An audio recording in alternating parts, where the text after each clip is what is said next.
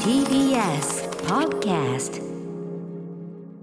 はいということで月曜です熊崎さんよろしくお願いします田村さん、今週もよろしくお願いします。暑いですね本当ですよ、もうね半袖ですね、我々ね、普通にねう。ん上着も持ってきたんですけどね、ええまあ、結構建物の中はねそうです寒ねい時もあったりするから、まあ、上着は手放せないとしても、、はいいよいよ夏感というのが出てきてますもんね最高気温30度超えてまますね。今28度ですか、赤あ坂とのスタジオ天の気で言ったらさ寒昨日のなんつうのもう豪暖雨気ってい夕うか方手前ぐらいのね。うん、もうあの雷とあとその本当に周り何にも見えなくなる横なあと氷が降ったのかなあれね今日東京の一部でね、なんか降ったみたいな。いやうちもねだからそう雨じゃねえなって音、はいはいはいバチバチバチバチバチして,、はいしてであの僕前あの何年前あの2018だっけなの三さ年前三年前か3年前の豪雨であのうちがその結構高層階なんだけどその、はいあの排水が埋まっちゃってというかあの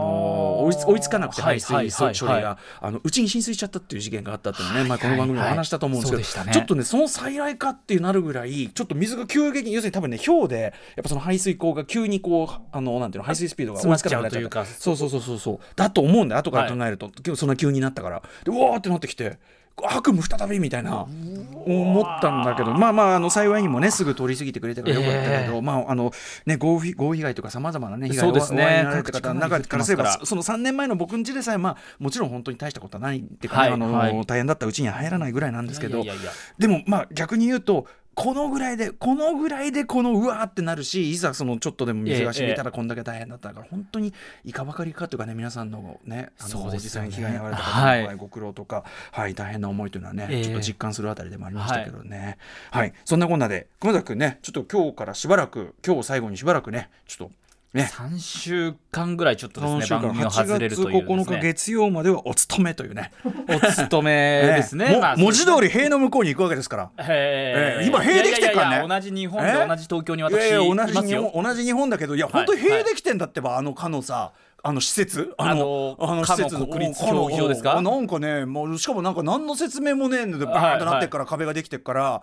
もうザ・ウォールみたいなダーンなってて何が行われているのあかと。ーうん特に説明してくんないかんところそれいつも通れるね道がこうドーンってなってるから交通規制とかねうん今出確かたにウォールかあこれかトランプのこの公約のあれはみた いなうんドーンみたいなここでまさかのそれ急に出てくるいやまあ要はねまあ早い話がそのオリンピックなわけですけども、はいはいそうそうそういやだからもうあの塀の向こうにあ熊崎君はこの塀の向こうにね行ってしまうんだいやいなやという。私そんな国立競技 場まあね具体的な話 ですけどそんなに国立競技場あでのじゃないん仕事だはねまそっかあ、ありまそっすか国立競技場も数日もうあ間るけ行どくんですけどそっかいろんな4日間ぐらいですかねそうかね国立競技場実況はもね行くのはいろんなとこやられる他いろんなそとうかころがあったりしますのではい、で熊崎君あの来週が実はね7月19日月曜が、はいちょうど月曜ジャストねあのお誕生日ということでそうなんですよなんだけどおおな何が流れるのか一あ瞬のちょっとさ分かんなかアったバンでさ、はいはいアバンのこの無音でかさ勝手に音楽流すみたいなのはこれはなかびっくなりしましか、たねこれやっぱり月曜これディレクターやっぱ保坂あかりさんのこう手数、はいはい手数とこう物おじしないこうそなうんていでうすのね物おじしないこう放り込みいや確かにこの勇気っていういうのはなかなか必要んやでっすぱから仙ね台育ちってのは違いうねやっぱねや素晴らしい田舎文教区うんあやっぱの僕下町ね私下町下町じゃないんです下町じゃないんですか仙台っていうのはその下町っていうのはそのもっとそのあっちのねその方であだからせ仙台はねその下下町町じゃとない山手の境ぐらいです下町ってだからいう谷と中はちょっ谷と違う中はグッと下町と言っていいと思うけど谷中根津とかはまだ仙台うんせ根津はもう全然もっとあれはハイブローあはい根津を下町だなんてそのだから我々仙台の人間のそはのい感覚としてはち違うもんねちょっと下町って言うとちょっと違下う違う町って言われると全然違うんですか、下町と山のこれは大変失礼い下たしました下町と山手色の中間ぐらいというか橋渡し間が線だけであって、であの白松通り挟んでこっち側行くと荒川区の方入ると、はいそれは下町かもしれないよ。日暮里とかの方が下町、日暮里まあその日暮里まで行きゃそれはもう下町日暮里はもうだってあの山手線のこのねあっち側こうこう行くとまたそれあるんだ それそんな話をしてるんじゃないの うんそんな話をしてるんじゃないえーだから屋根線とかね言われるとは我々はその3つは違うんだけどなそうか一括りじゃないんだとう千駄木の人間は思ってそしてそのなるほど千駄木の人間のすごくねプライベートな情報をよく知ってるのがこれは小坂あかりさんって ことになる音をかけたええ保坂さんですね。誕生日、はいそうそう誕生日っていう話だったんですよ あ誕生日そうなんで私この音楽が流れてるかといえば保坂さんがこの曲をかけたかといえば誕生日おめでとう熊崎君ということで来週7月おいおいくつになるん19で日、したっけ32歳の誕生日をあと1週間で迎えるという熊崎でございます。そうか31ねあの日比さんがねニッパチニッパチっつってね ニッパチね日比ちゃん最近ねう誕生日でにしたなねるわけいつかだかあじゃあメールも来てるんでご紹介させてくださいねうーんしわだらけレイオンさん歌丸さん熊崎さんこんばんは初めてメールいたしますありがとうございます。いつもラジコタイムフリーで毎日欠かさず拝聴してもありがとうございますそして熊崎さんいや熊すちょっと早いけど誕生日おめでとうありがとうございます。なぜこんなに慣れ慣れしいのかといえば、何を隠そう僕もクマスと同じ1989年7月19日生まれだからです、手数よう準備備力うん1989年といえば平成元年、はい昔から、平成元年生まれですといえば昭和生まれの人たちから平成生まれ若いねと昭和生まれマウントそうそうそうマウントじゃなくて別に まあ普通にそういうね羨ましいなってのもあると思う確かに言われてましたようん言われます言われます年下から平成元年でほぼ昭和ですよねと変におじさん扱いされたりも、えーしてきたものですね、はいはいはい特に1個上の昭和63年生まれの連中からは1歳しか違わないのにただ平成生まれというだけでひよっこ扱いされてきたことと思い ますあ 確かに確かにあるーあかるらんだちょうどねちょうど境っていうのは大きな境ですからかちなみにもう一つクマスと僕の共通点として親がモスバーガーで働いていたというで点がありま詳すよしい初メールですよねだいぶ詳しいありがとうございますそれは誕生日に関係ないので割愛させてよ言ってるじゃねえかっていうねいやえーそうそうそうそクマさんお互いさえー素敵な32歳を長文失礼いたしましたありがとうございますすごいねうだいぶ私のへー私の母親モスバーガーで働いてた情報を知ってる人ってだいぶそれはどっかでトップ行っ5とたかのかなそだういっうての自分がどこで行ったのかもうっすら覚えてないですから、うんうんうんうんでもまあそのぐらいこう熊そう崎なんで君すよのあの活動というかな言動を潰すありがとうございでますそのぐらいやっぱさそのあのあれじゃないシンパシーを感じてるんじゃないやっぱり全く同じ、全く同じって、うんなかなか出会わないですよねねしかもそのさ平成どうこの平成元年あるあるっていうのはこれあるあるあるあるあるあるですあるあるそれこそ1学年先輩うんうのんその1学年って中学とか高校で結構な差だと思うんですけれども、うん確か我に確かに々にはそこにうん昭和平成の違いも乗っかってくるのでそこのただのなんて1学年の先輩というよりは、うんええあ昭和生まれの誰々さんだみたいなあー逆にだいやぶで上もさ一年その、はいろく昭和63年組からすりゃ1年差なのになんか年寄り扱いだみたいなとこもあるんじゃないのまあそうですただ僕としてはあのなんだろう今昭和生まれの方って昭和平成令和もあう確かに3世代生きてるわけじゃないですかすごいよたっ大変ただよ1学年しか変わらないのにうんもう3世代を生きる人っていうよく言うんだけど昭和だからだから俺らの時代からすると明治だから ね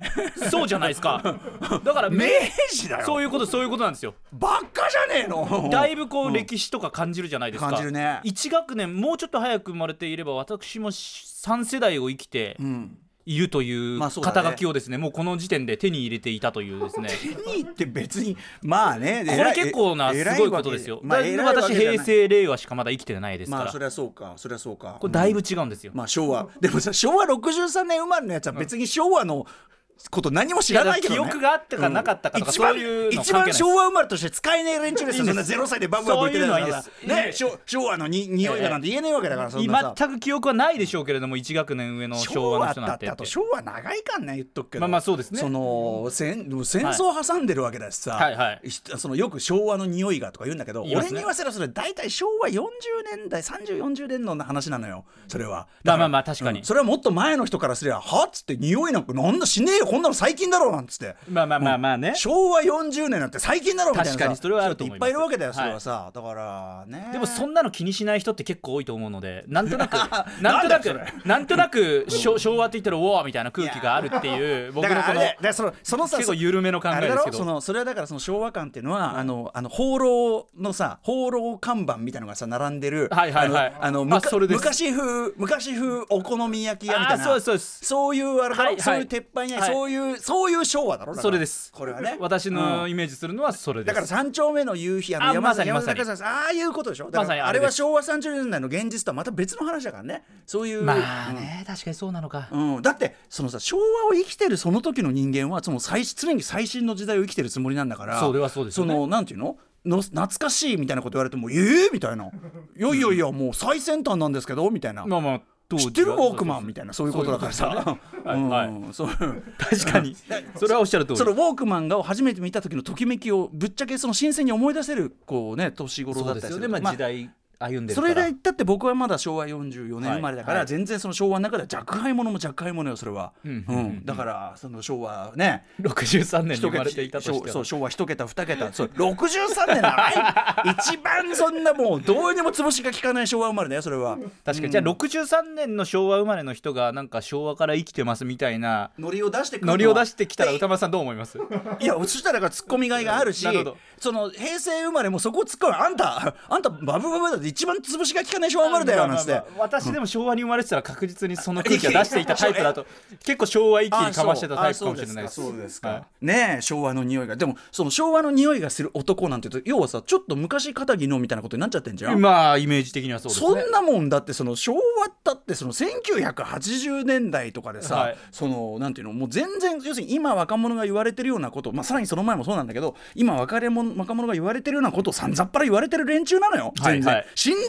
類とか言われてたんだよだって、まあ新そりゃ人類とか言われてたやつが、ただ年取ったってだけで昭和の匂いがする男ちゃんちゃらおかしいやって話じゃんそんな いやそれ時代とともになんか、そうですよあのトリックトリックそんなものはそうか、ん長く生きてそう歴史もあってそりゃあの平安の匂いがする男とか登場したらそれはなかなか ねそれはなかなかそれは貴重だもうミイラミイラっていうか刺繍でしょうけどねそれはおそらくねうんそんなこうあいいですねじゃあそんな感じでじゃあ来週はそうですよ来週はもちろんそのねあのーお祝いどころじゃないねお忙しい中だとは思いやますが来週は正直言ってうんまだあれなんですけどね、ええ開幕もしてないですし、うんうんあの準備準まあ備まあまあ準備ホテルで準備をするというですおねーでもまああれもうさやる競技とかもう決まってやる競技は決まってるので、まあ、その競技に向けた準備なんですけどそっかそっかこの連絡なんか具体的にじゃあその、うん待機してる期間とか1週間ぐらいうん待機期間あるんですけど、今度の金曜日から私ホテル入るのえーあで、らまあ大変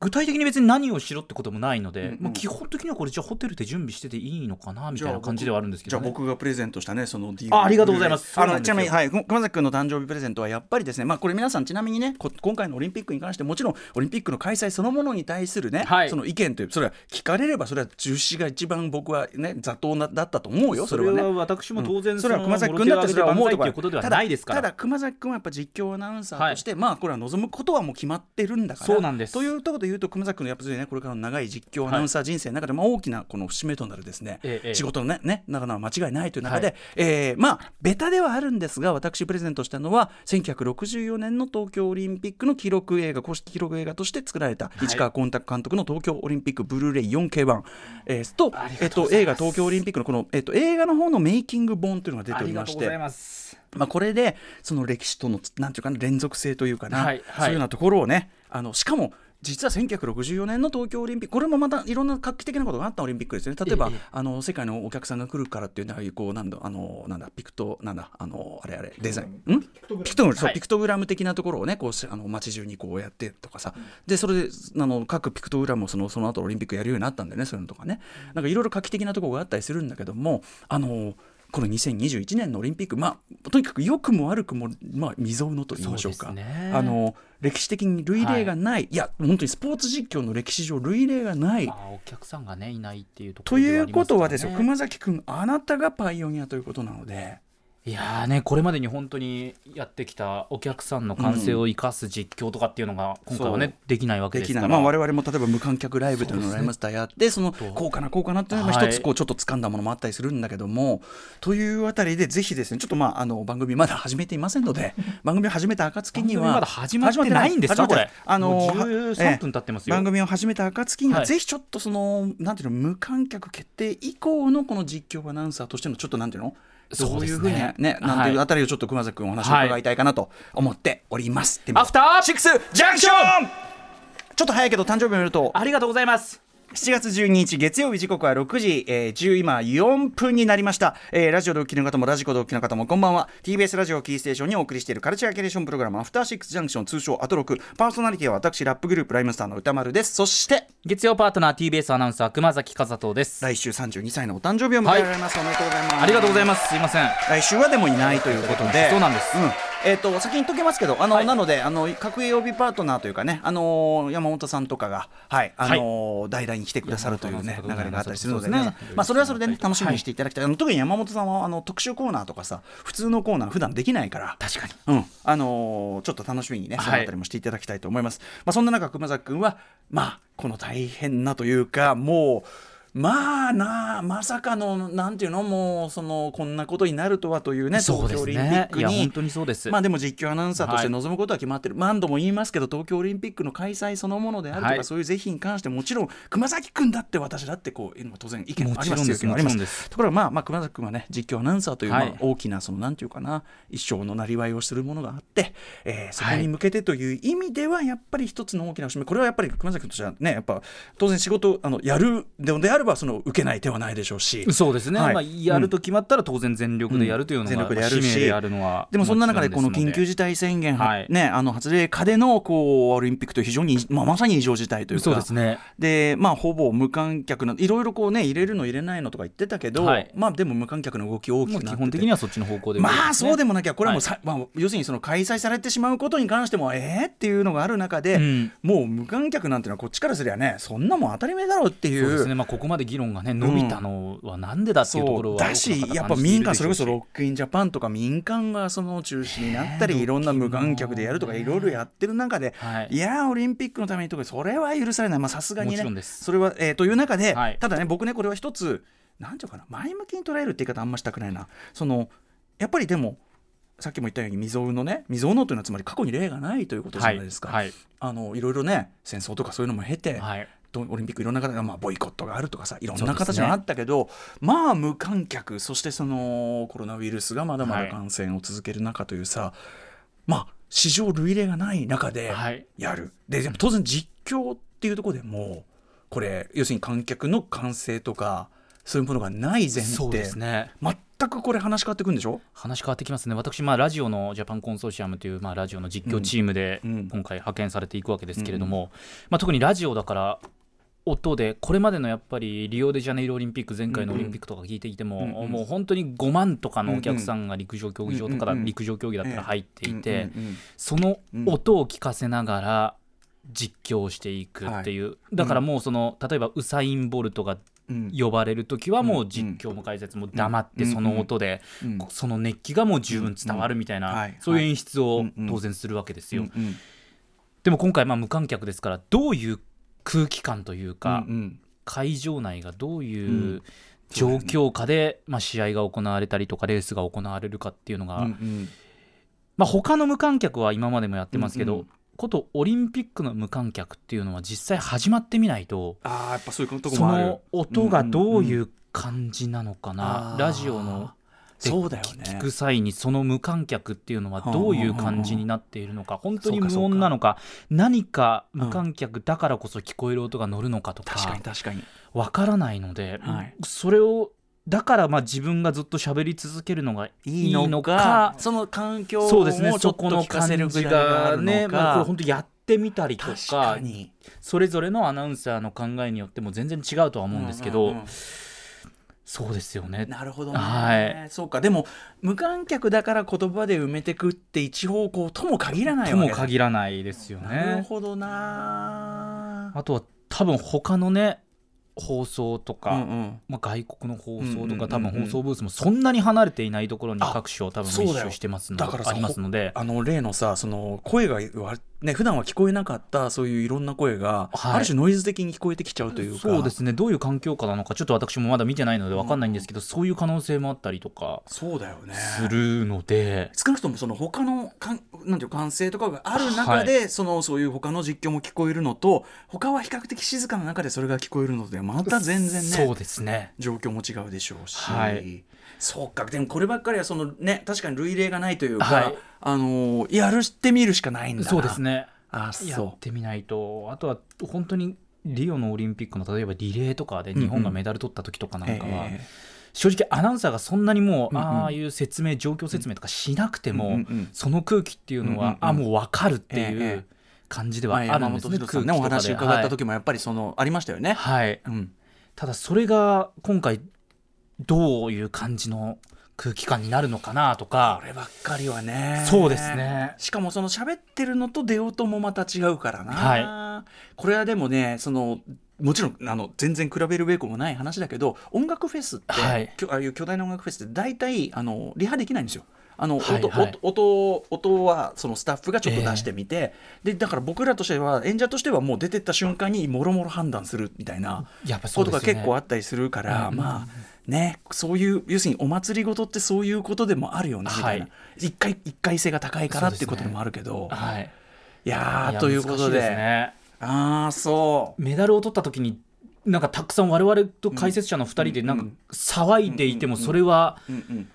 うんなんかこう空気としてなんか世の中の聞いてる人とちょっと乖離があるのかなとかなんかちょっと難しいところがいろいろあります。はいはいまあ、ということで、ちょっと、はいまあ、でもぜひね、我々としては、まあ、当然、熊崎君の実況そのもの、一番応援してるのは熊崎君の実況いですかやら。すいませんありがとうございます、あのそんなこと言っていただいーてその実況ぶりというところそうもです一つの大きな見見どころいや聞きどころはいというような感じでですね、ぜひ皆さんあのそこはいろいろあると思いますがこの番組のファンとしてはねあのいやフすいァませんミリーアトロックファミリーとしてそこは注目し本当にそして熊崎君の健闘をちょっと祈ったと思っております。ありがとうございますということで塀の向こうへ行ってらっしゃいませ。 それではさまざまなお城を発見して紹介するカルチャーキュレーションプログラム「アフターシックスジャンクション」今夜のメニュー紹介です。この後すぐはカルチャー界の気になる人物動きを紹介するカルチャートークのコーナーです今日は月1レギュラー覆面プロレスラースーパーササダンゴマシン選手登場地元新潟で始まったラジオ番組についての相談があるという最近相談が 佐山さん相談事が多いです相談事がよあねりますねはいはいえーそして7時から日帰りでライブや DJ プレイをお送りする音楽コーナーライブダイレクト今夜のアーティストはこちらシンガーソングライターとビートメーカーのコラボ、えー、菅原慎介 &6 ジェネレーションの菅原慎介さんが番組初登場です、えー我々ライムスターとも非常に親交が深い仙台のヒップホップユニットガグルの MC ハンガーさんが主催している松竹梅レコーズから6月30日菅ロクでデビューした注目もともとその、えっとまあ、6ジェネレーションそれぞれ別個に活動してたんだけどいろんなライブとかでこうコはいラボする機会があって、今回それであの作品を作ったというねお二人なんですが、えー今日は菅原さんがスペシャルライブを届けていただきますそして7時40分頃からは新概念提唱型コーナー「イキリ言動」あなたがついやってしまった〇〇イキリな投稿を紹介していきますそして8時台の特集コーナー「ビヨンドザカルチャーこちらノーナリウス西寺豪太プレゼンツ 80s ポップ戦国武将図鑑デュランデュラン編パート